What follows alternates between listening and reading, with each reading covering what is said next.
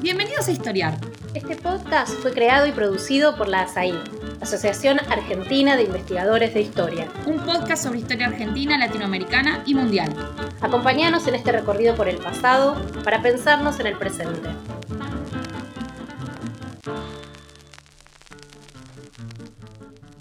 Bienvenidos y bienvenidas a un nuevo episodio de Historiar. Soy Magdalena Candiotti, investigadora de CONICET en el Rabiniani, y hoy las y los invito a escuchar el último episodio de este año 2022.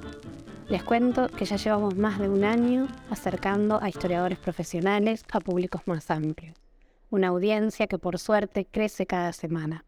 Les agradecemos mucho su acompañamiento, así como el de más de decenas de anfitriones y entrevistados y entrevistadas que hemos tenido.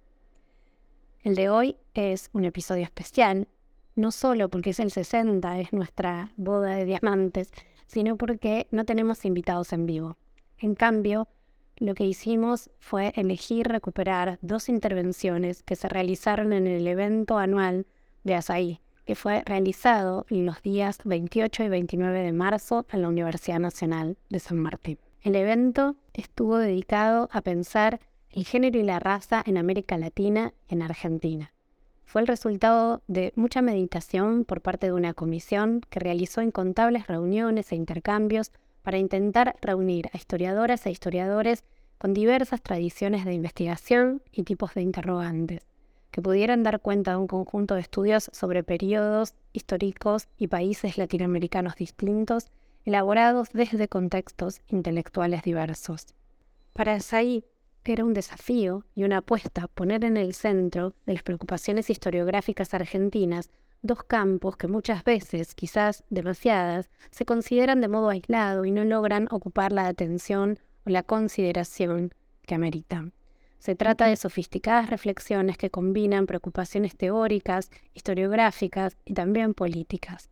Pensar históricamente la construcción del género y la raza supone desnaturalizar identidades personales, grupales y nacionales, reconstruir luchas por derechos, abrir preguntas sobre cómo se ha pensado la relación entre naturaleza y cultura, entre nación y mestizaje, entre género, trabajo y reproducción, entre muchas otras. Cómo se pueden articular diferencia e igualdad. ¿Es posible estudiar género y raza sin reificarlos? ¿Es posible contar con definiciones transnacionales? Cómo afectan los imaginarios de género y raza la construcción de la ciudadanía. En el caso en particular de la mesa que elegimos, también nos preguntábamos cómo se pensaron las diferencias raciales en el marco de la colonialidad o del tiempo colonial, en el periodo colonial. Estas preguntas se formulan o las formulamos en un contexto de gran ebullición tanto de las luchas feministas como antirracistas en América Latina y en el mundo. Un mundo en el que también se están multiplicando los diálogos y se internacionalizan, podemos preguntarnos si se homogeneizan los vocabularios políticos y analíticos. En ese mundo también, historiadoras e historiadoras, buscamos articular la comprensión de la historicidad de esas construcciones sociales de las configuraciones de género y raza en las singularidades locales, nacionales o regionales que le dan sustento y sentido. Como les decíamos, las dos intervenciones que van a escuchar fueron grabadas y como consecuencia de ello el sonido en unos momentos breves tiene inconvenientes y algunas referencias a filminas que se estaban proyectando y que obviamente el oyente no va a tener eh, acceso a ellas. Sin embargo, a pesar de ello, desde ahí creemos que vale la pena extender esta oportunidad de que las intervenciones de Sergio Serudnikov y Christophe Giudicelli sean escuchadas. Se trata de dos historiadores que han hecho y realizan contribuciones claves en este campo. Bueno, eh, vamos al grano. Eh, los organizadores de este panel nos han pedido que, un poco en función de nuestras propias indagaciones sobre la historia colonial, eh, reflexionemos sobre la utilidad de la categoría de raza y vinculado digamos, a esto, cómo estudiar históricamente la colonialidad. ¿no? Dice textualmente en un contexto de auge de los interrogantes sobre los legados coloniales. Imagino yo, digamos, que ese contexto eh, no es solamente historiográfico, sino que se refiere también a cuestiones que exceden, digamos así, el ámbito académico, ¿no? tales como, por ejemplo, lo ocurrido en algunos de los países andinos en las últimas décadas, ¿verdad? O los recientes reclamos que vemos todos los días en los diarios de los pueblos mapuches en Argentina y Chile. Pero pensando, digamos, en cómo organizar esta charla, me ocurrió que una buena vía de aproximación eh, sería compartir con ustedes dos textos eh, muy conocidos, o al menos de autores, digamos así, muy conocidos, que no tratan explícitamente sobre la cuestión de la raza o la colonialidad, pero sí, digamos, de un concepto que en un sentido abarca a ambos, que es eh, la identidad, es decir, la forma de construcción de, la, de las formas de pertenencia colectiva. Eh, son textos que a mí me resultaron muy provechosos en términos teóricos eh, para pensar y para escribir sobre la historia política de las sociedades indígenas andinas en la segunda mitad del siglo XVIII eh, y a esa historia me voy a referir en la segunda parte, entonces el trabajo más específico me voy a referir en la segunda parte de esta presentación. Bueno, el primer artículo al que hacía referencia es de James Clifford, un antropólogo norteamericano. El artículo se titula Identidad en Mashpí, es un clásico, súper clásico de la literatura antropológica, muchos ustedes conocer. Pero para los que no lo conocen, les cuento, se trata sobre un pleito que se da a comienzos de la década de 1970, alrededor de 1970, iniciado por el pueblo de Mashpee, que está ubicado en Cape Cod, Massachusetts, para el pueblo de Mashpee lo que quería hacer es reconocer su condición tribal. Es un pleito iniciado por este pueblo para hacer, reconocer su condición tribal, es decir, eran descendientes de los antiguos pobladores originarios del lugar.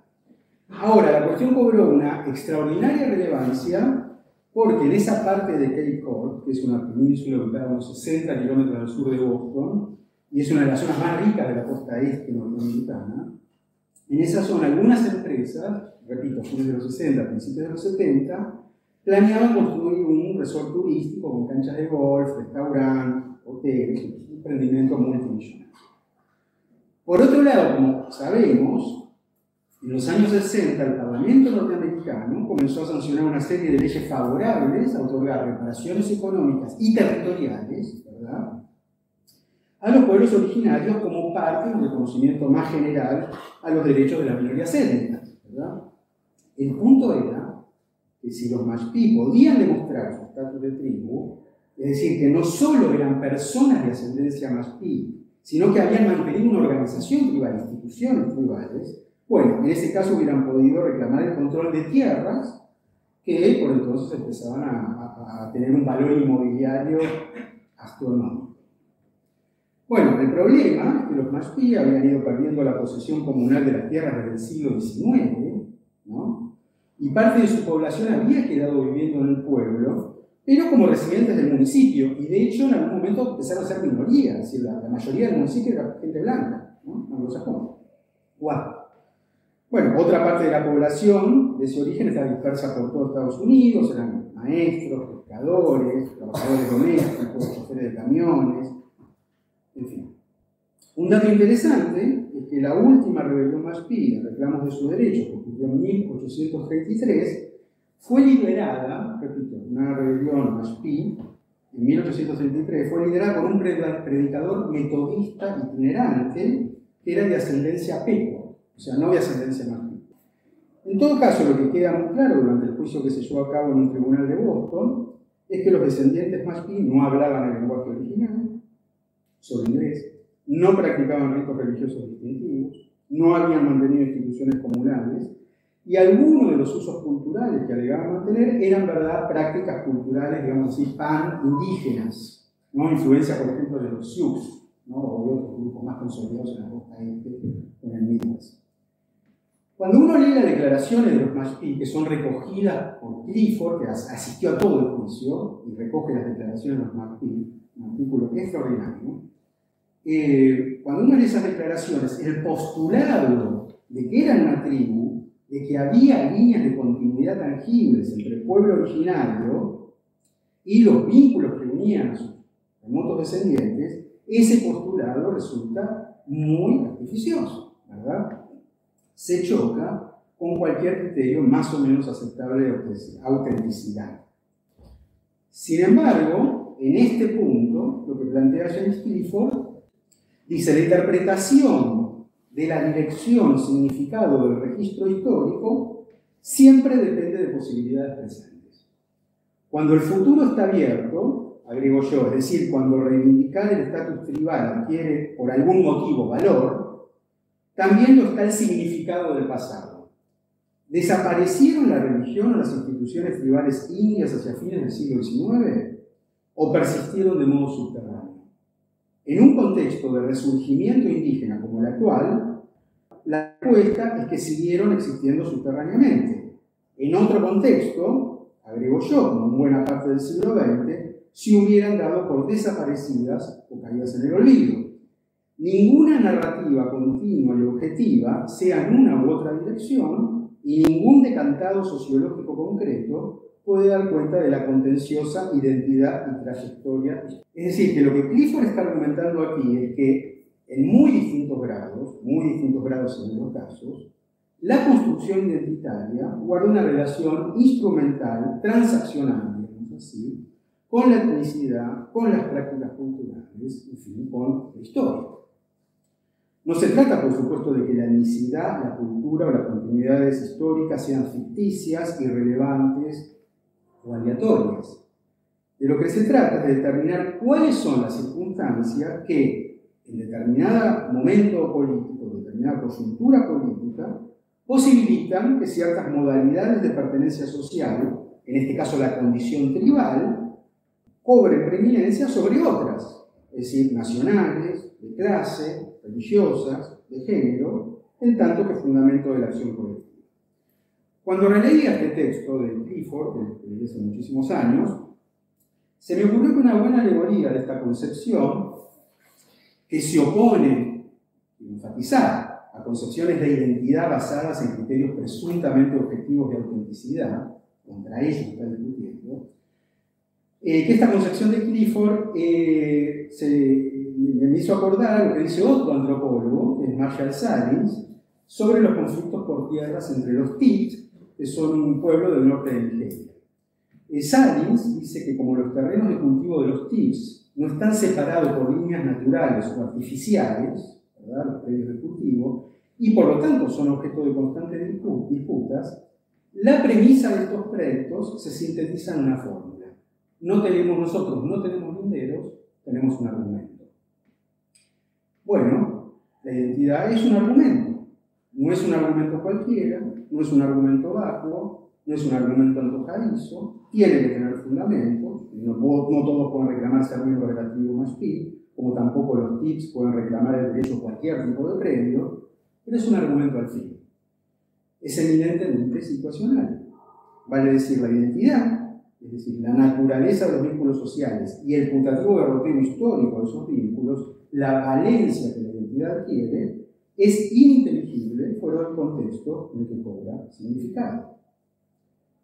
Y yo creo que podríamos ir un paso más allá y preguntarnos si la categoría de identidad, entendida como base, digamos, genéricamente, como base de conjuntos sociales más o menos autocontenidos, en función de parámetros étnico-culturales, lingüísticos, raciales, nacionales, etc., si esa categoría de identidad es el modo más adecuado para pensar conceptualmente el fenómeno. Y aquí entra entonces eh, la segunda, el segundo texto que mencioné y que al menos a mí me ha resultado eh, muy fructífero. Eh, pertenece al filósofo e historiador francés Jacques Rancière, que la tienen ahí, quien en un artículo sobre la acción colectiva titulado Politics, Identification and Subjectivation, plantea lo siguiente. El esquema lógico de la protesta social generalmente hablando, puede ser resumido como sigue.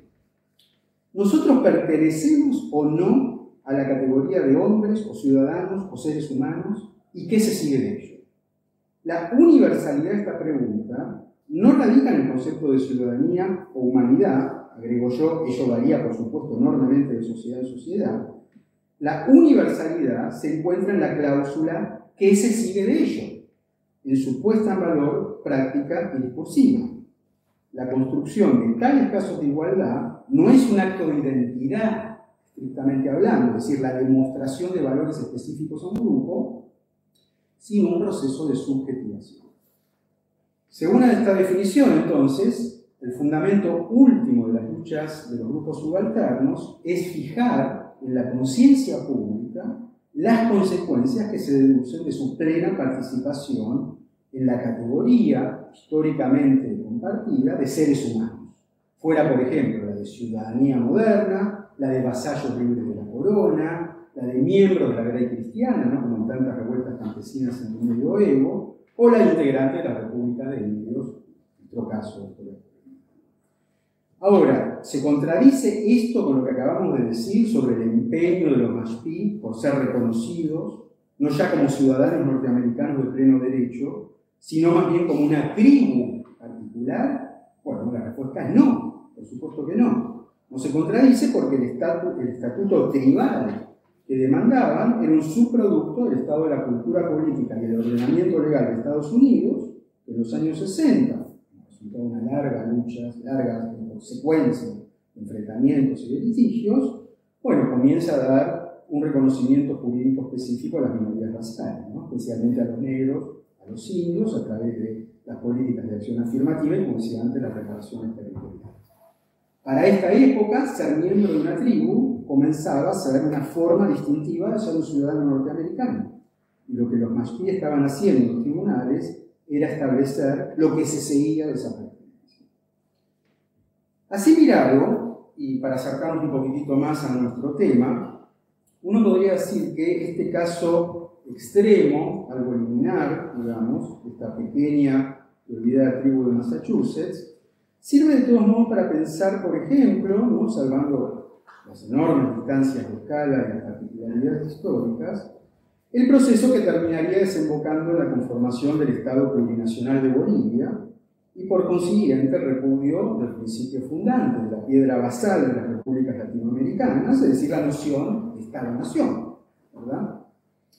Es algo que con otras características se dio también en Ecuador, y todavía con otras características muy diferentes, pero comparables, en Brasil, ¿verdad? A partir del total descrédito del arraigado mito de la democracia racial, que supuestamente había diferenciado a Brasil, después de Brasil del siglo XX, del segregacionismo y el racismo institucionalizado norteamericano. Eso era el mito de la democracia racial, y eso es lo que, lo que colapsa para esta misma época, más o menos. Entonces, son fenómenos surgidos y un nuevo clima de ideas provocado en gran medida por el multiculturalismo, por las llamadas políticas de identidad, y en el caso de países como Bolivia y Ecuador, también por el creciente impacto de la moderna antropología cultural, con su rechazo radical a todo tipo de evolucionismo fuera de corte positivista liberal o marxista.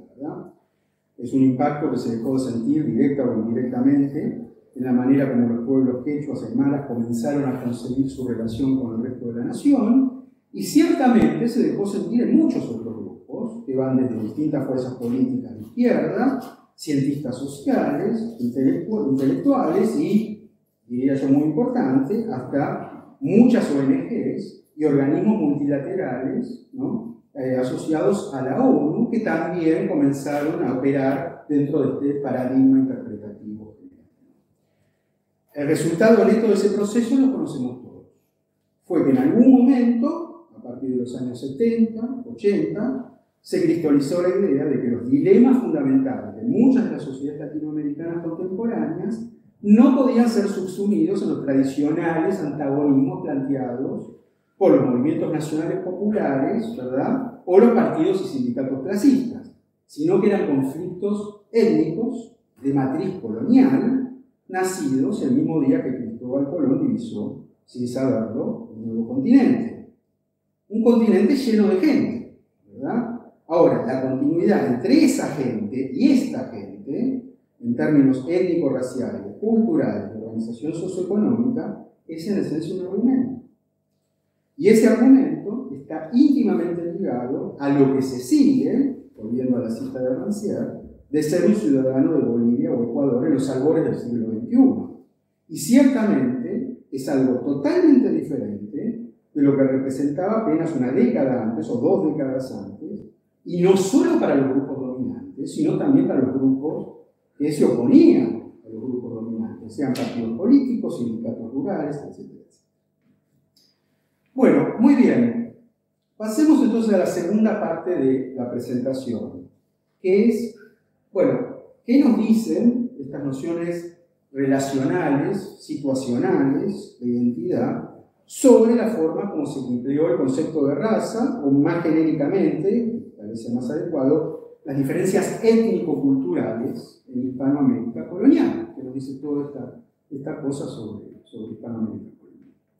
Bueno, para vincularlo con mis propias indagaciones me voy a focalizar muy brevemente en la manera como mi juicio eh, funciona la cuestión de la indianidad de lo indio, digamos, durante los grandes levantamientos de 1780 y 1780. Bueno, lo que hay que decir primero es que, como todos sabemos, las rebeliones tupamaristas y cataristas de 1780 y 1782 fueron un fenómeno absolutamente único en la historia de América Latina. Fue un prolongado levantamiento armado, macro-regional, protagonizado en su mayor parte por miembros de las comunidades indígenas, que se movilizaron de acuerdo a formas muy, establecidas de integración social dos siglos y medio de la conquista, ciertas ideas y símbolos de restauración incaica, galvanizaron y dieron un sentido de dirección común, digamos, un conjunto de alzamientos regionales que no tenían prácticamente ninguna coordinación real. Entonces, nunca antes, nunca después, en la historia de Hispanoamérica, se produciría una insurrección de semejante magnitud, de semejante. El acontecimiento, por ende, nos dice algo fundamental respecto de la naturaleza de la dominación colonial en los Andes. Y nos debiera decir algo fundamental también acerca de los contenciosos significados de lo indio. Bueno, ¿qué es lo que nos dice? Para comenzar por la negativa, y pensando un poco en aquella distinción que hace Rancière entre los conceptos de identidad y subjetivación, resulta evidente que la pertinencia de esta categoría de análisis, la identidad indígena, lo indio, no radica, no radica en la existencia de representaciones políticas o religiosas provenientes de la época del Uncario, más o menos autónomas, más o menos ajenas al orden colonial. De acuerdo a numerosos estudios históricos, incluidos los míos propios, uno de los rasgos distintivos del fenómeno insurreccional andino fue precisamente el hecho de que los discursos y las prácticas insurgentes estuvieron atravesados, permeados por valores por símbolos, por instituciones europeas, lo cual por supuesto no tiene nada de sorprendente, habida cuenta de que esas instituciones habían signado por generaciones la vida eh, de, la población. Bueno, ¿a qué me refiero para darle algunos ejemplos rápidos? Me refiero, por ejemplo, a las repetidas proclamas de Tupac Amaru, de, Tupac Amaru de lealtad a Carlos III o su búsqueda muy ostensible de trabar alianzas con las eh, élites hispánicas. Me refiero a, las apelaciones de las comunidades indígenas de la región de Charcas a los principios de la legalidad colonial, de la justicia española.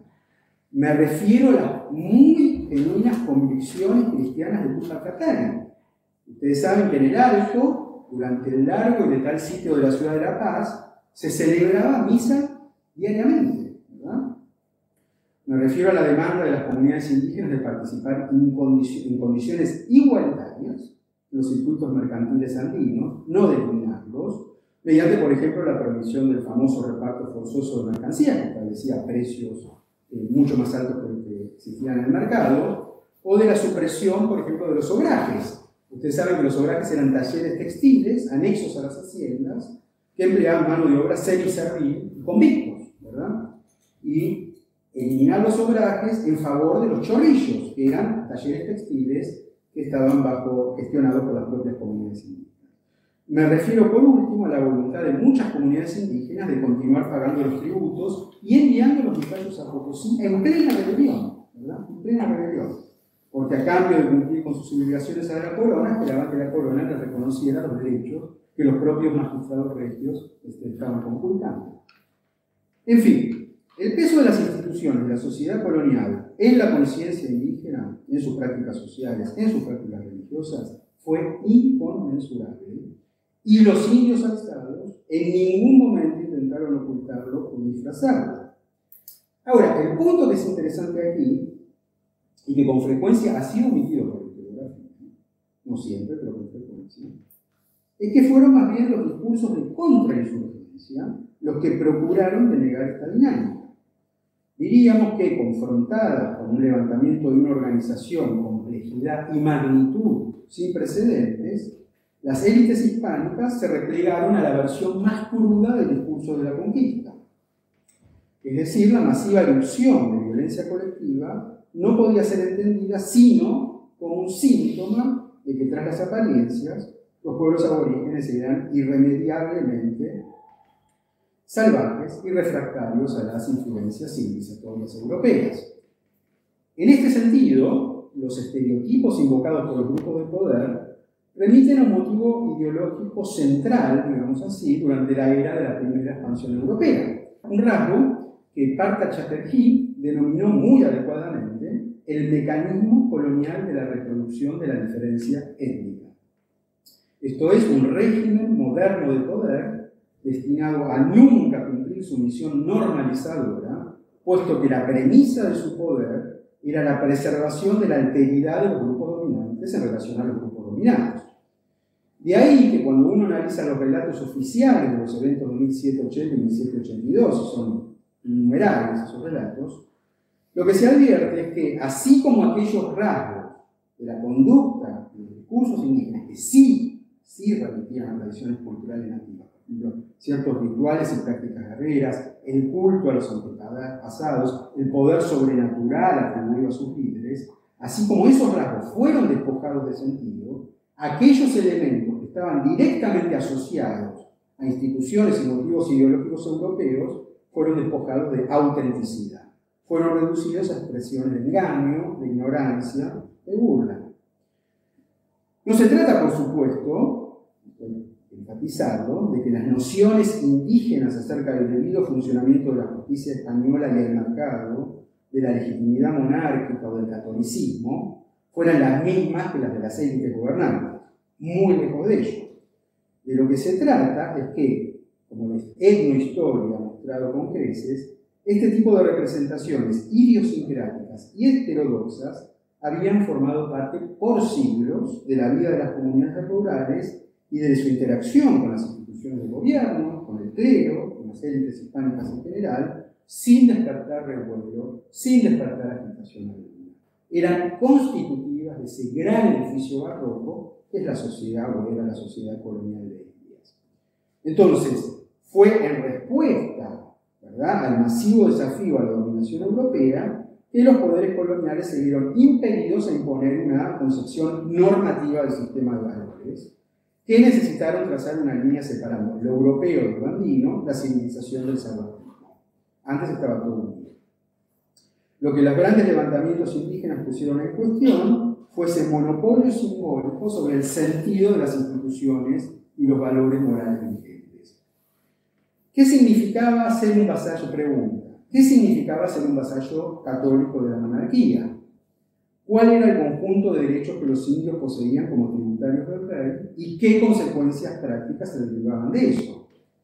Desde el punto de vista ideológico, el aspecto más corrosivo del fenómeno insurgente no hay que buscarlo en lo que la prosa de contrainsurgencia le atribuyó, es decir, el absoluto rechazo, el desdén, eh, por el orden social imperante, sino en lo que la prosa de contrainsurgencia soslayó en sus silencios. Es decir, el empleo de nociones políticas, religiosas, históricas, híbridas e interculturales con el fin de impugnar el gobierno español y las jerarquías sociales y raciales sobre las que ese orden se erigía. Es decir, un enfoque dicotómico de los eventos 1780-1782 oscurece el hecho que estos no solo confrontaron a las élites hispánicas con el proceso, con el fracaso, perdón, del proceso civilizatorio, es decir, con lo que la dominación occidental fue incapaz de transformar en los modos de vida y pensamiento andinos, sino que los confrontaron sobre todo con los logros de ese proceso. Es decir, con el desarrollo de concepciones antagónicas al régimen colonial, conforme en gran medida a sus propios fundamentos ideológicos.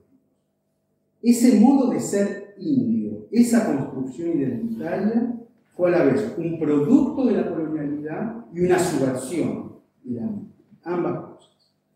Para ahondar un poco más en esta problemática y retomar de algún modo la, articulación entre identidad e historicidad planteada por, por James Clifford, me voy a detener por último en el significado de la tradición imperial andina. Bueno, como la, historiografía ha ampliamente demostrado durante el siglo XVIII en la región del Cusco, se desarrolla un proceso de renacimiento de la cultura incaica. Es una tendencia que se manifiesta en lienzos, pinturas murales, en el ceremonial público, bueno, la amplia circulación de obras como los comentarios reales de los incas, ¿no? de Garcilaso de la Vega. Para esa época estaba de moda entre los señores andinos, por ejemplo, retratarse con las vestimentas insignias incaicas de poder. ¿no? Y según el arzobispo de, de Cusco, ¿no? dicen por ahí, que incluso las deidades cristianas eran vestidas eh, para Corpus Christi eh, con, con, ropas incaicas. ¿no? Eh, y todo esto, por supuesto, no es, no tratado No en vano se ha dicho que la sociedad cusqueña durante los años que precedieron a la rebelión de Tupac Amaru fue el momento en la historia del Perú de mayor equivalencia entre la nobleza andina y la élite criolla en términos de estatus social, de poder económico y de prestigio cultural. Alberto Flores Galindo, ¿no? ese gran, extraordinario historiador peruano, llegó a afirmar, tal vez algo hiperbólicamente, que para mediados del siglo XVIII, en esta sociedad provincial cusqueña, un noble indígena era considerado tan importante como un pueblo, previo a la rebelión. Ahora bien, el problema analítico acá es cómo deberíamos entender la relación entre este largo proceso de reafirmación cultural, un lado, y el advenimiento de proyectos políticos neo-incas encarnados en la figura de Tupac Amaru, por otro.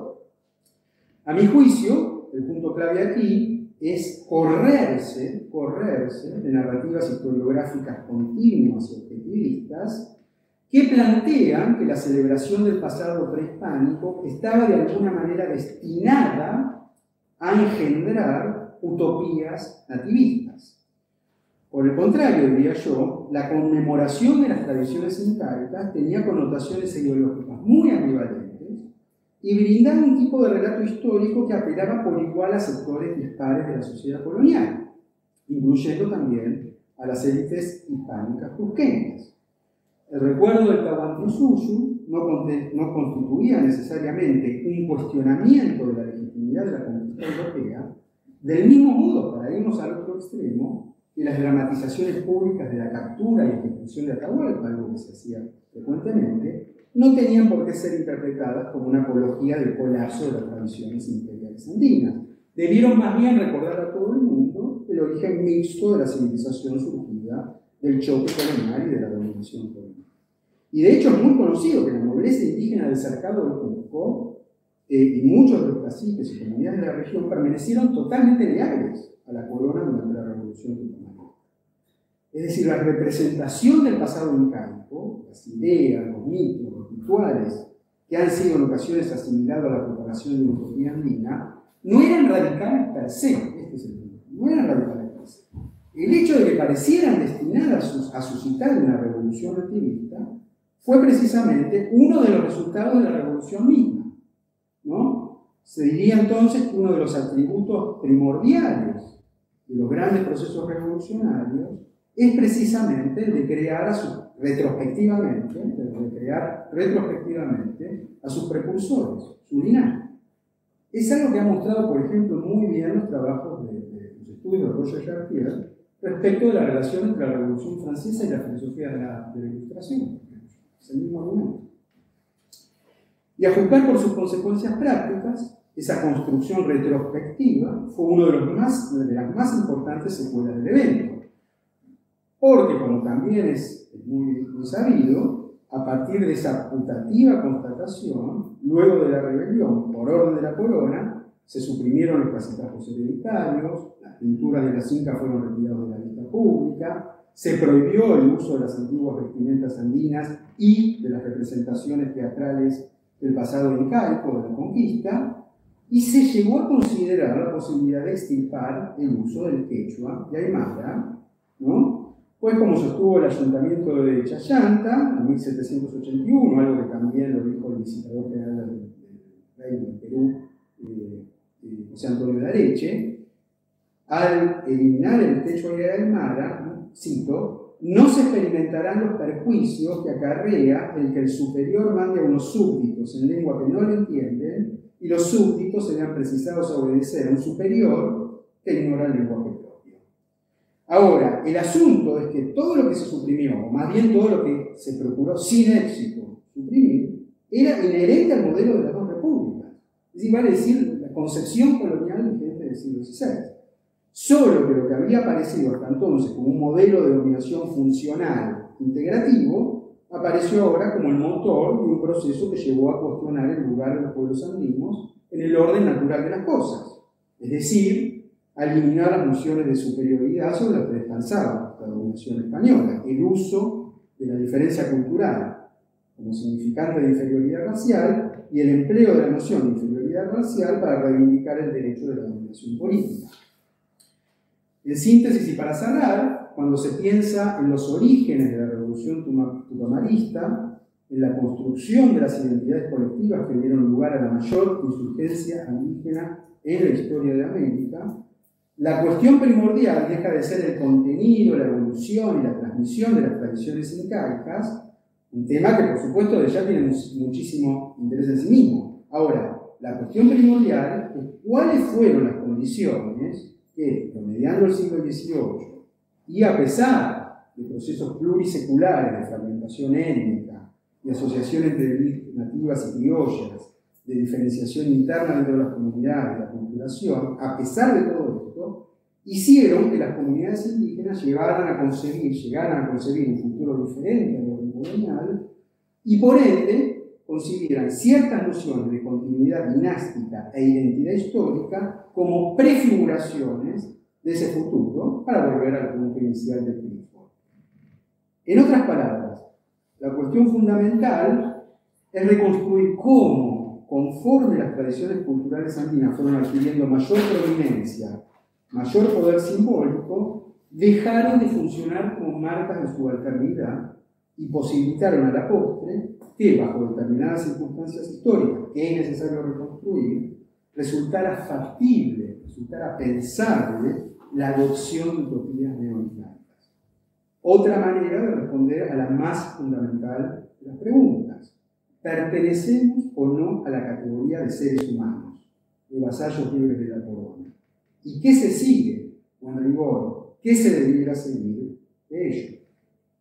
Gracias.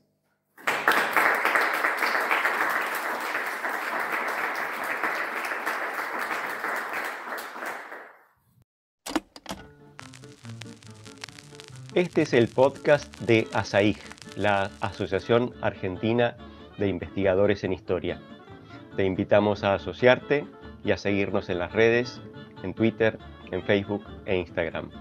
Toda la información sobre la asociación la puedes encontrar en nuestra página asaig.org.ar. Te esperamos todos los sábados con un nuevo episodio de Historiar sobre los grandes temas de nuestro pasado, abordados por especialistas e historiadores profesionales de manera cordial pero rigurosa. Seguimos con nuestro episodio de hoy. Bien, muchas gracias Sergio. Continuamos entonces con esta mesa que recuerdo eh, lleva el nombre Identidades y Procesos de Racialización en la Colonia eh, continuamos entonces con Christophe Luiselli.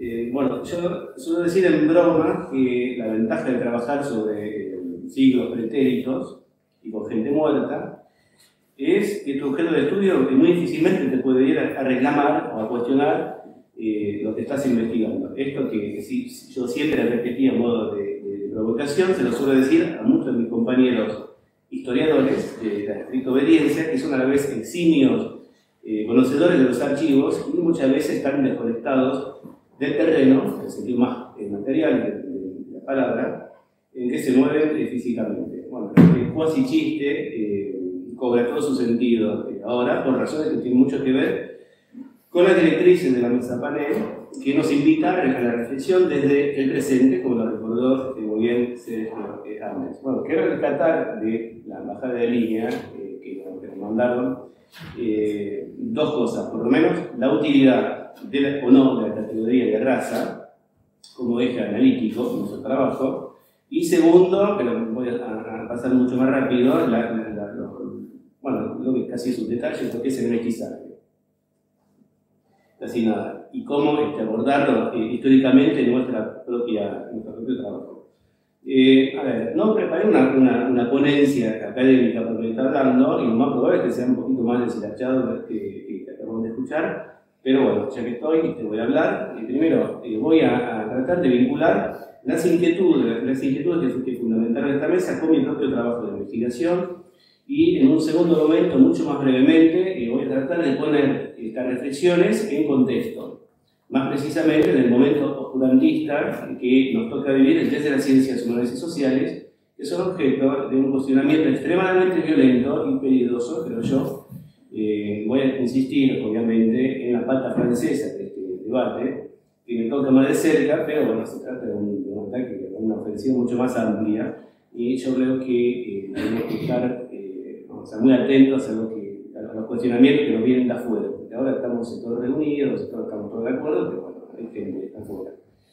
Eh, bueno, voy a empezar con un ejercicio de eh, autopresentación, igual de escribir la reflexividad, pero me pareció medio rebumbante. Este, yo trabajo inicialmente desde una perspectiva de la antropología histórica sobre las clasificaciones eh, coloniales de los grupos indígenas de, la, de, de, las fronteras, de los dos grandes reinatos de, de españoles de América en los siglos XVI y XVII es decir, el norte de, la Nueva España y el sur del Perú, es decir, la Nueva Vizcaya por un lado, el Tucumán este, por el otro, me voy a concentrar en el Tucumán, y este, para Macenas en los valles de Calchaquí, que es lo que mejor conozco.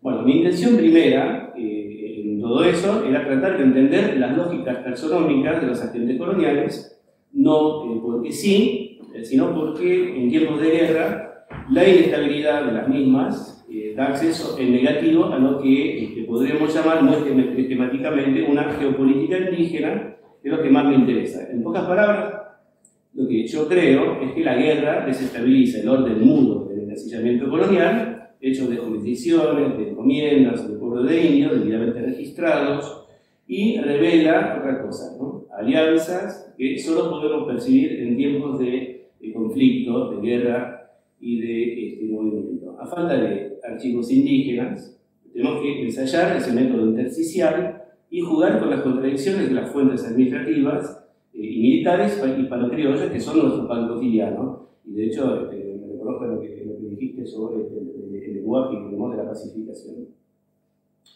Bueno, también se puede cotejar con eh, otra disciplina, con la teología, en, en, mi caso, pero digamos que primero tenemos que jugar con los archivos.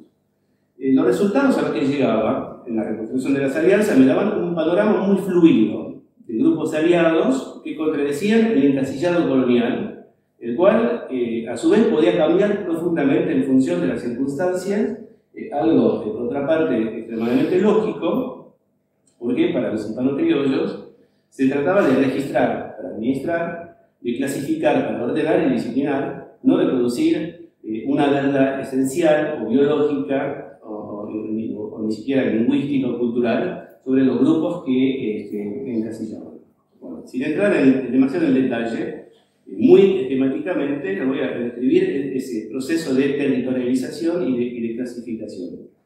Primero, tenemos un proceso, un movimiento de conceptualización de espacios, de contornos inicialmente, inicialmente muy borrosos, llamados a precisarse con su conquista efectiva y con la sujeción de sus habitantes.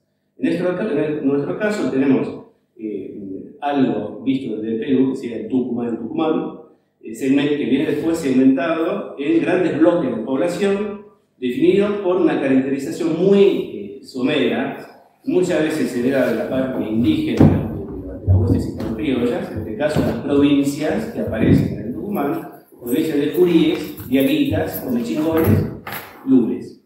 Recién entonces puede empezar la labor de encasillamiento eh, en la economía del espacio eh, colonial. Ahí aparecen culares, cachaquíes, diaguitas, tonocoté, lules, tomechingones, anavilones, al que le sigue la, una fragmentación eh, de esos grandes conjuntos en, a ver si se ve algo, de, en naciones de encomienda, para, para limitar los grupos de, lengua cacal del del cordón valliserrano del Tucumán, tenemos chicoanas, pulares, cachi, guachipas, taxi, comangastas, sichas, lugargatao, pomponas, taquigastas, animanaes, angastao, cogualfines, Cafayate, Torombón, Espacio, Capogalao, Amancha, Tafíes, Quilmes, Zacarianes, Tocos, Sanchac, Payocaviles, Sanguinaos, Ingamaras, Malfines, Andalgalá, Ipanaco, Quizapanaco, Salaucano, Famatinas y, y otras más. Bueno, eh, al progresar ese trabajo, porque, que me, me iba dando cuenta con cada vez más claridad de que había un problema. La fluidez de las alianzas bélicas y la, puesta en evidencia de la profunda inestabilidad de esas clasificaciones coloniales contrastaba con el orden fixista de los estudios históricos y antropológicos iniciados a partir, digamos, de finales, de finales del siglo XIX. Bueno, esto fue una trampa y ahí tenía el triple salto mortal de este, empezar a dialogar entre el campo de estudio del siglo XVI y XVII y la formación de ese discurso, de ese orden del discurso este, científico en el siglo XIX. Y ahí estoy. Eh, bueno, un comentario al, al, respecto. La lógica misma de especialización de la investigación nos asigna un territorio muy acotado como lo escribió con cierta ironía el antropólogo africanista John Valjean, murió hace poco, un artículo, un artículo ya clásico titulado Allá son Bombara, a cada cual su Bambara, la profesión se encuentra organizada y estructurada en función de, eh, del objeto de estudio de cada uno, como si ese fuese una especie de eh, variante existente. ¿no? Hay calchacólogos, yo soy calchacólogo, hay huarpólogos, mapuchólogos, huancólogos, como existen también eh, bambarólogos, etc. En el caso de los diferentes grupos dieguitas eh, de los siglos coloniales, había que seguir, como si respondiera a un orden natural, eh, una tripartición del espacio cerrado que, eh, la que sería fácil demostrar que es de régimen colonial, entre pulares, cachaquías y dieguitas, que corresponden, a su modo, a tres regiones del espacio de vigilancia colonial, las encomiendas de Santa, situadas en el norte del, del, Valle del Río Cachaquí, al norte, que los pulares, la jurisdicción de la ciudad de Londres, en el sur, de los diaguitas, eh, ambos territorios, tanto del norte como del sur, controlados con el cambio de siglo, y en el medio la zona gris los calchaquíes, es decir, los grupos no menos diaguitas que los anteriores, que resistieron durante aproximadamente un siglo a todos los intentos de colonización, los intentos de fundaciones en, su territorio, y, ahí pusieron en jaque todos los intentos de sus encomenderos virtuales, de Salta y Tucumán, por hacerlos eh, trabajar. Además, la organización de los estudios eh, no historias sobre la región seguían dicho patrón basado en un escaso estudio crítico, de las, por otra parte, escasas fuentes, y creo yo en la influencia de toda una tradición arqueológica que se dedicó siempre a rastrear la presencia y el determinismo incaico antes, antes que este, tratar de entender la lógica propia de los grupos locales en su interacción entre ellos y con los hispano-criollos en, eh, en, esa zona. En otras palabras, todos y todas, me incluyo obviamente, este, teníamos que sortear un obstáculo lógico, es decir, la masividad de esas, macro, de esas macro categorías que se nos imponía como un dato a priori de la percepción colonial, una, una realidad persistente e incuestionable. Empecé, empecé entonces a este, tratar de remontar el hilo para entender en qué momento había cuajado esa etnificación de los taxones coloniales. En qué momento, por decirlo de forma menos retumbante, las naciones coloniales, eh, insisto, inestables, fluctuantes, lábiles, fungibles, permeables, y podremos buscar otras metáforas, en qué momento habían sido transmutadas en etnias. Creo que es en este punto que mi trabajo entra en resonancia con la inquietud eh, que fundamenta esta mesa, porque toca una dimensión ausente como tal en la época colonial, que es la dimensión racial. Las naciones y este, demás parcialidades que servían de unidad de base de los agentes este, coloniales no tenían en absoluto el contenido biológico que se le confirió a la raza en el siglo XIX. Si bien regía claramente un principio jerárquico en función de la descripción de tal o cual individuo eh, a tal o cual categoría, como en cualquier sociedad del antiguo régimen. En este caso, eh, hay un agravante serio el de la situación colonial. Es un viejo debate que vamos a reabrir hoy, pero si las Indias fueron colonias, la situación colonial de los llamados indios lo fue al cuadrado, como sujeto de unos virreinatos singulares, de las Indias, y como categoría tributaria particular definida por derecho de conquista. Bueno, esto es un resumen temático, obviamente, ¿no? De ahí el tributo, la mitad, la encomienda y demás. En el caso de los confines, en el caso de esa frontera de guerra, para retomar la terminología de la época, los grupos indígenas eh, que allí vivían se veían por si fuera poco incluidos en, el marco, en un marco legal derogatorio que endurecía su situación colonial y determinaba una inferiorización aún mayor. Las ordenanzas de descubrimiento, nueva población y pacificación de las Indias, promulgadas por Felipe II en 1573, le habían dado una nueva juventud en encomienda, este, ya que autorizaba, como todos sabemos, el nuevo repartimiento entre los pobladores y este, los vecinos de las ciudades y los fundadores. Dos vidas para los vecinos, tres vidas para los fundadores. Por si fuera poco, esas encomiendas siguieron siendo de eh, servicio personal, decir, el trabajo forzado, a veces durante casi toda la colonia. Por fin, la omnipresencia de los conflictos, guerras, eh, pacificaciones, guerras provocadas, les permitía a los mandamases de esa provincia, esa provincia periférica, que permanecían muy lejos de los centros de control eh, efectivo, ejemplo Lima, en el caso, en el caso del Tucumán, eh, le permitía aplicar medidas de excepción rayadas en la eh, esclavización israelita bajo la forma del depósito de piezas cautivadas en justa guerra. Además veces esas piezas venían a retribuir a las tropas de pacificación a modo de pago y el depósito sería a menudo la esperanza de vida de las personas distribuidas. Eh, bueno, existen toda una serie de estudios que demuestran la excelente salud de tráfico de esclavos de guerra, este, tanto ilegal como recurrente y masivo en tiempos de pacificaciones. Lo encontramos en todo el norte de la Nueva España, en Popaya, en Santa Fe, en el Paraguay y por supuesto en el Tucumán.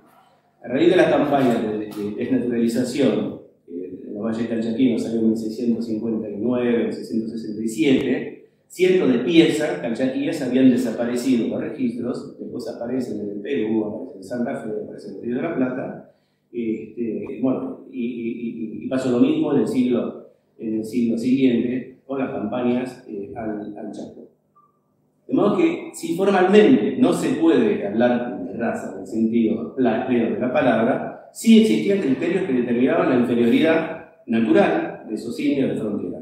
Hubo incluso eh, intentos este, de formalizar esa inferioridad. Eh, y de justificar el trato preferencial que se reservaba a sus indios de frontera, la más conocida, y lo voy a detallar porque todos lo conocemos, que es la de jesuito José, José Acosta. Es muy conocido, pero siempre hay que recordarlo. Es en su tripartición de, los bárbaros. Eh, Acosta deja claramente el campo abierto a la fuerza para reducir a la policía cristiana a esa gente tan alejada de la justa razón. Este género de bárbaro Aristóteles cuando dijo que podían ser cazados como bestias y domados por la fuerza. Más que el estado de naturaleza definido por eh, Hobbes eh, para justificar la imposición de la soberanía del Estado, era tal, eh, casi encontramos el caso de indefinida y desterritorializada la, la nuda vida de este, Giorgio Agamben, este, que para él define la relación de exclusión que funda la, soberanía. Pero bueno, ese maremágnum de, de barbarie aparece a la vez indiferenciado, macrocategoría, y atomizado a medida que progresaba el encasillamiento propio de la, construcción de, la economía de vigilancia colonial, con la creación de unidades discretas en el seno de los conjuntos predelimitados. Por ejemplo, eh, un ejemplo, para los habitantes originarios del sur del Valle de Calchaquí, para el, en torno a Punta de Balasco, para los que conocen la región, tendremos lo siguiente tenemos primero una, primera identificación a la vez territorial y laboral, por decirlo de, algún modo, de Indio a Diaguita, a Calchaquí, a Indamana. Eh, al final del proceso, una vez vencidos y desnaturalizados, los distintos grupos de calchaquíes tendremos, que sufren al contrario, un movimiento de, de, contracción. Eh, o sea, tenemos primero un, un movimiento de dilatación taxonómica y después un fenómeno de contracción devuelven los grupos vencidos a su indiferenciación funcional de, indio, después subsumido en, en, la categoría laboral de, peón. Eso es lo que tenemos, la mano, cachaquí, indio, peón. La administración colonial de la diferencia tomó, por lo tanto, eh, la forma de medidas que afectaron la población de los valles cachaquíes y que definieron a largo plazo el estigma asociado a su nombre, el de indio rebelde, bárbaro y vencido, cada vez más indiferenciados en los establecimientos coloniales donde se los limitaba a su fuerza de trabajo y además se los mezclaba con otros esclavos u otros este, cautivos de guerra lugar chaqueño. ¿Eso define una identidad racial? Yo creo que no. Por lo menos para los primeros tiempos de la colonia, por cambio. Bueno, un elemento más para evacuar esa dimensión racial, en particular, insisto, en los siglos XVI y XVII, es la masividad del mestizaje. O mejor dicho, es una, es una, es una, no es una palabra, es una enfermedad, es un mestizaje, mejor dicho, los 52.000 matices de mestizaje. Es un tema sobre el que voy a pasar rápido, que dejo para eventuales preguntas, pero todos los estudios demuestran la masividad de los intercambios en el Tucumán este, colonial, eh, y sobre todo, sí, en el primer siglo del Tucumán, entre lo que llamamos indígenas y lo que llamamos españoles. Muchos de esos españoles ya eran mestizos, oriundos de otras partes de América Española, y muchos de los vecinos feudatarios de la, de la principal ciudad del Tucumán tenían dos familias, eh, una española y otra indígena, por fin, no pocos mestizos, incluso indios blancos, ¿no? vivían entre los calchaquíes rebeldes como este, otro indio. En un trabajo anterior estudié el destino cruzado, que voy a resumir muy brevemente, entre dos jóvenes de Tucumán de finales de la década de 1580. Uno, eh, Juan Bautista Muñoz, era hijo de uno de los fundadores de San Miguel de Tucumán. El otro, Alonso Jiménez, era hijo de otro veterano de la provincia, de Juan Jiménez, pero no, había tenido la misma suerte hijo de uno de los fundadores de Córdoba de Calchaquí, es decir, que se había quedado entre los calchaquíes después de la destrucción de la ciudad de Córdoba de Calchaquí, este, en, la que más, los, calchaquíes mataron a todo el mundo, casi, uh, y este, se habían quedado con las mujeres y con los, niños. Muchos de esos niños después aparecen los, guerreros calchaquíes. Bueno, Juan Bautista Muñoz, el primero, había elegido tirarse al monte con sus cuatro mujeres indígenas, en las cumbres calchaquíes, en pleno territorio sublevado, eh, antes que hacer vida cristiana con su mujer española, como se le, lo pedía, se le pedía con cierta insistencia, el muy católico guerredor Ramírez de Velasco, pero bueno, prefirió este, salir de la ciudad. En cuanto al segundo, eh, Alonso Jiménez, el indio Jiménez, eh, había reaparecido entre una joyera de prisioneros de Aguitas, traída a la fuerza en una racia efectuada en el Valle Calchaquí, era, insisto, un indio blanco, un niño adoptado por los calchaquíes, apareció vestido de indio, eh, no hablaba castellano, hablaba catalán. Bueno, para esas dos, dos modalidades de, de, mestizaje, habíamos propuesto con mi colega eh, Gilles Abar eh, hablar de indianización por elección, indianización por elección o indianización por eh, a consecuencia de una guerra de captación eh, por parte de, de, los, de, los, de los calchaquíes, en este caso. Bueno, sin entrar en el detalle, digamos que ambos casos apuntaban a una interpenetración muy fuerte entre ambos mundos, por decirlo de, de algún modo. Por, por, lo menos para ese periodo temprano, caracterizado por una muy escasa población hispano-criolla, estamos hablando de 700 vecinos en 1582, es decir, pocos miles de eh, españoles, entre comillas, europeos, en un territorio inmenso, y también por la permanencia de un enclave calchaquí autónomo muy fuerte y muy poblado.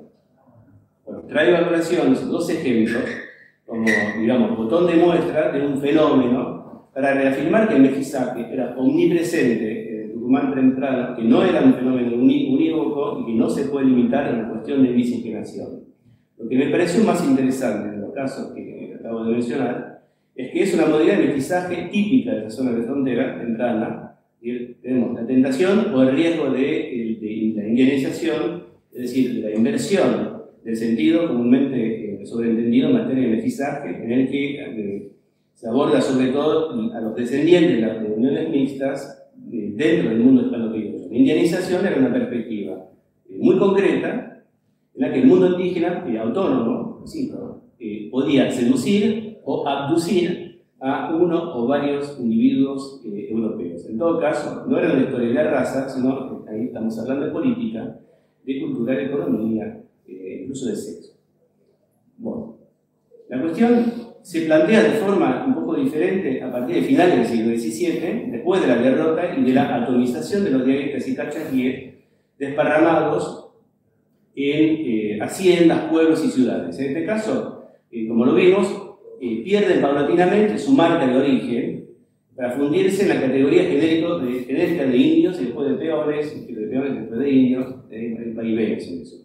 Bueno, entra eso después en la definición racial de las poblaciones medidas, registradas, eh, clasificadas, este, reducidas a tablas en, a finales del siglo XIX. Bueno, y puede ser, puede ser. Por lo menos confirma, sin duda alguna, el peso del, del, legado, del lastre colonial en la jerarquización socioracial que se empieza a imponer con el positivismo seriano a finales del siglo XIX. Este punto, es decir, el último cuarto del siglo XIX, se mezclan varias problemáticas que voy a tratar de, de resumir. Eh, rápido, ya me estoy pasando. Eh, tenemos la imposición del modelo de nación política o de Estado-nación, que tuvo por efecto el de abolir los estatutos del antiguo régimen y el imponer un liberamiento republicano de todos los ciudadanos sin distinción de origen. Políticamente y jurídicamente, los indios habían desaparecido junto con su derecho colectivo, que eso es otra historia. Segundo, el desarrollo de la ciencia positiva, del evolucionismo, que lo, lo acabo de evocar, que conllevaba una fuerte carga racialista, a la vez que proclamaba la muerte anunciada de las razas inferiores. Es decir, evidencia raza para después explicar que van a desaparecer. Tercero, la necesidad sentida por los inventores de la nación y los políticos de la provincia, de, en este caso del noroeste, de inventar una legitimidad americana prehispánica que se encontró en las antigüedades calchaquíes la Argentina. Bueno, al calor de esas tres cuestiones se cocinaron, varias líneas de investigación sobre los habitantes de Valle Calchaquíes, dado los primeros productores de enunciados científicos sobre las poblaciones de la región, las poblaciones pasadas y presentes, es decir, eh, que enunciados producidos por esa clase de polígrafos de medio autodidacta que yo, eh, que yo llamo los naturalistas orgánicos. Esto me dio un chiste, pero bueno, no sé con quién estoy hablando, y que se encontraba en la, en la, en la encrucijada entre la innovación del patrimonio indígena legítimo de la nación y la fundación de las disciplinas científicas en vías de institucionalización.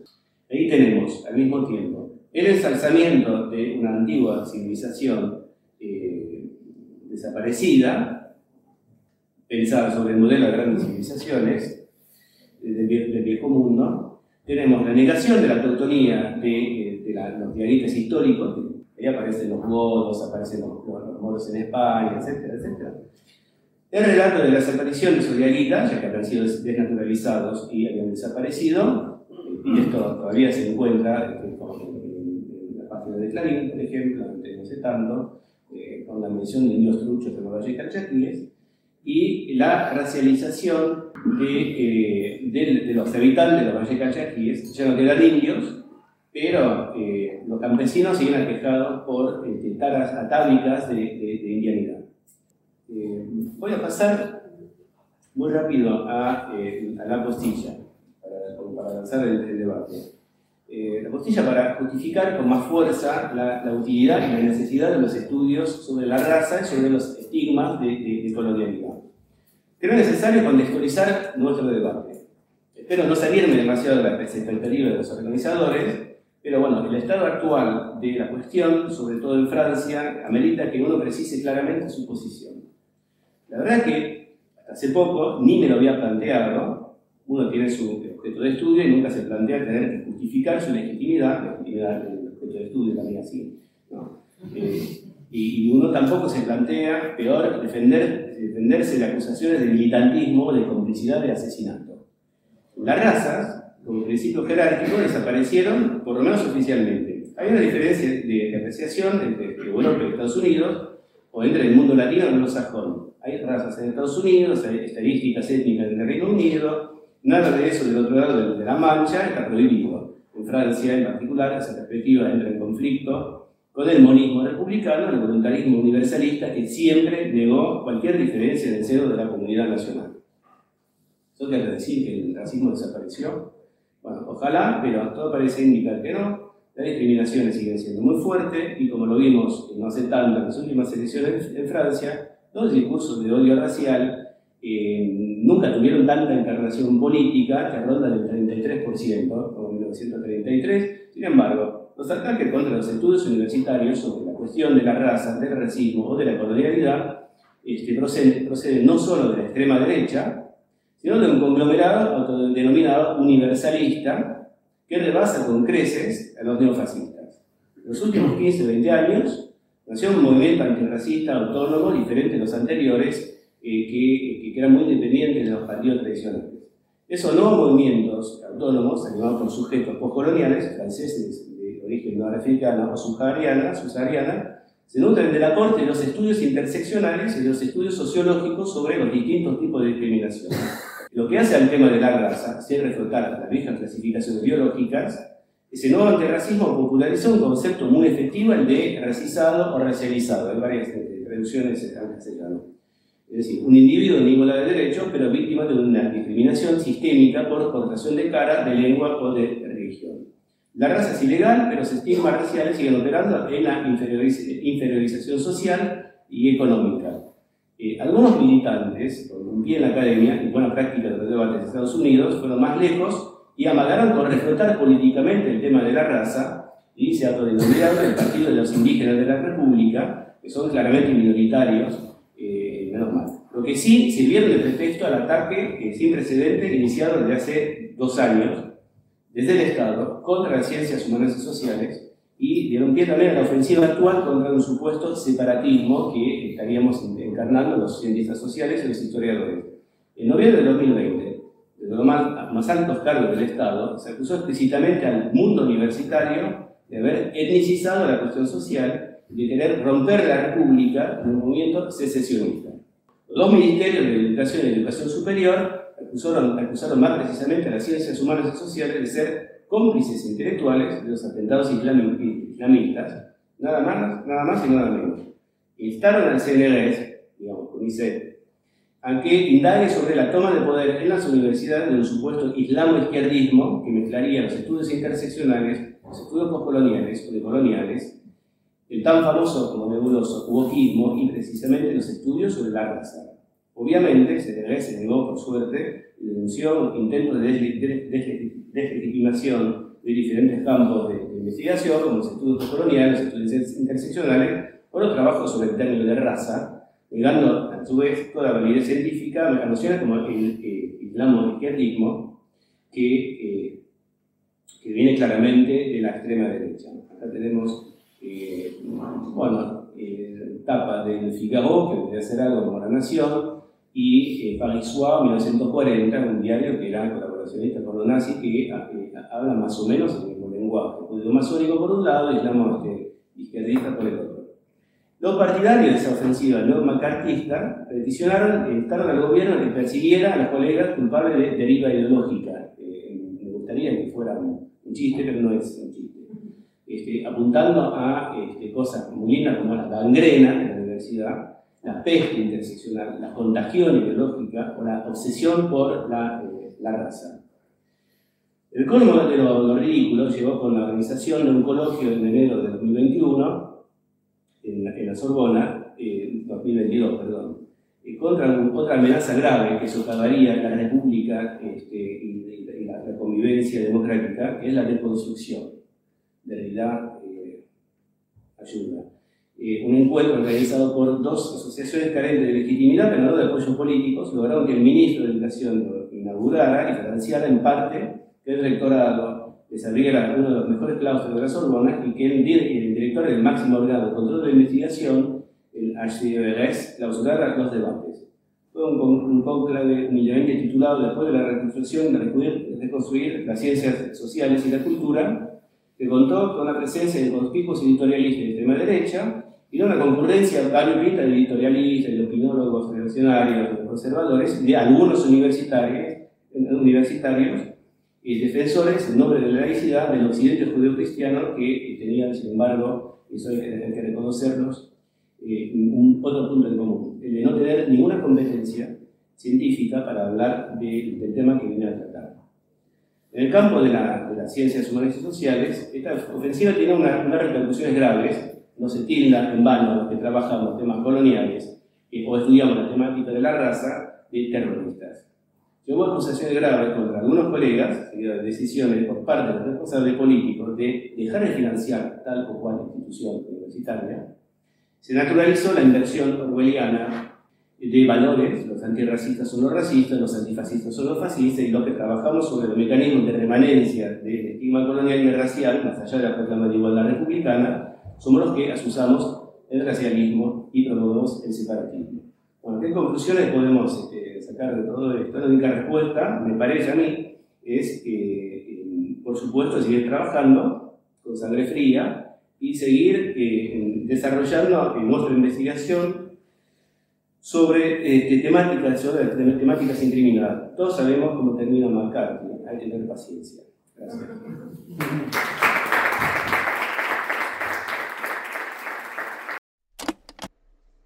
Bueno, y así cierra la intervención de Sergio Serumnikov y Christophe Judiceli. Esperamos que hayan disfrutado sus reflexiones y eh, también los invitamos a verlas, si quieren, junto con el resto de las intervenciones en el evento anual de ASAI, en el canal de la Asociación Argentina de Investigadores en Historia, en YouTube.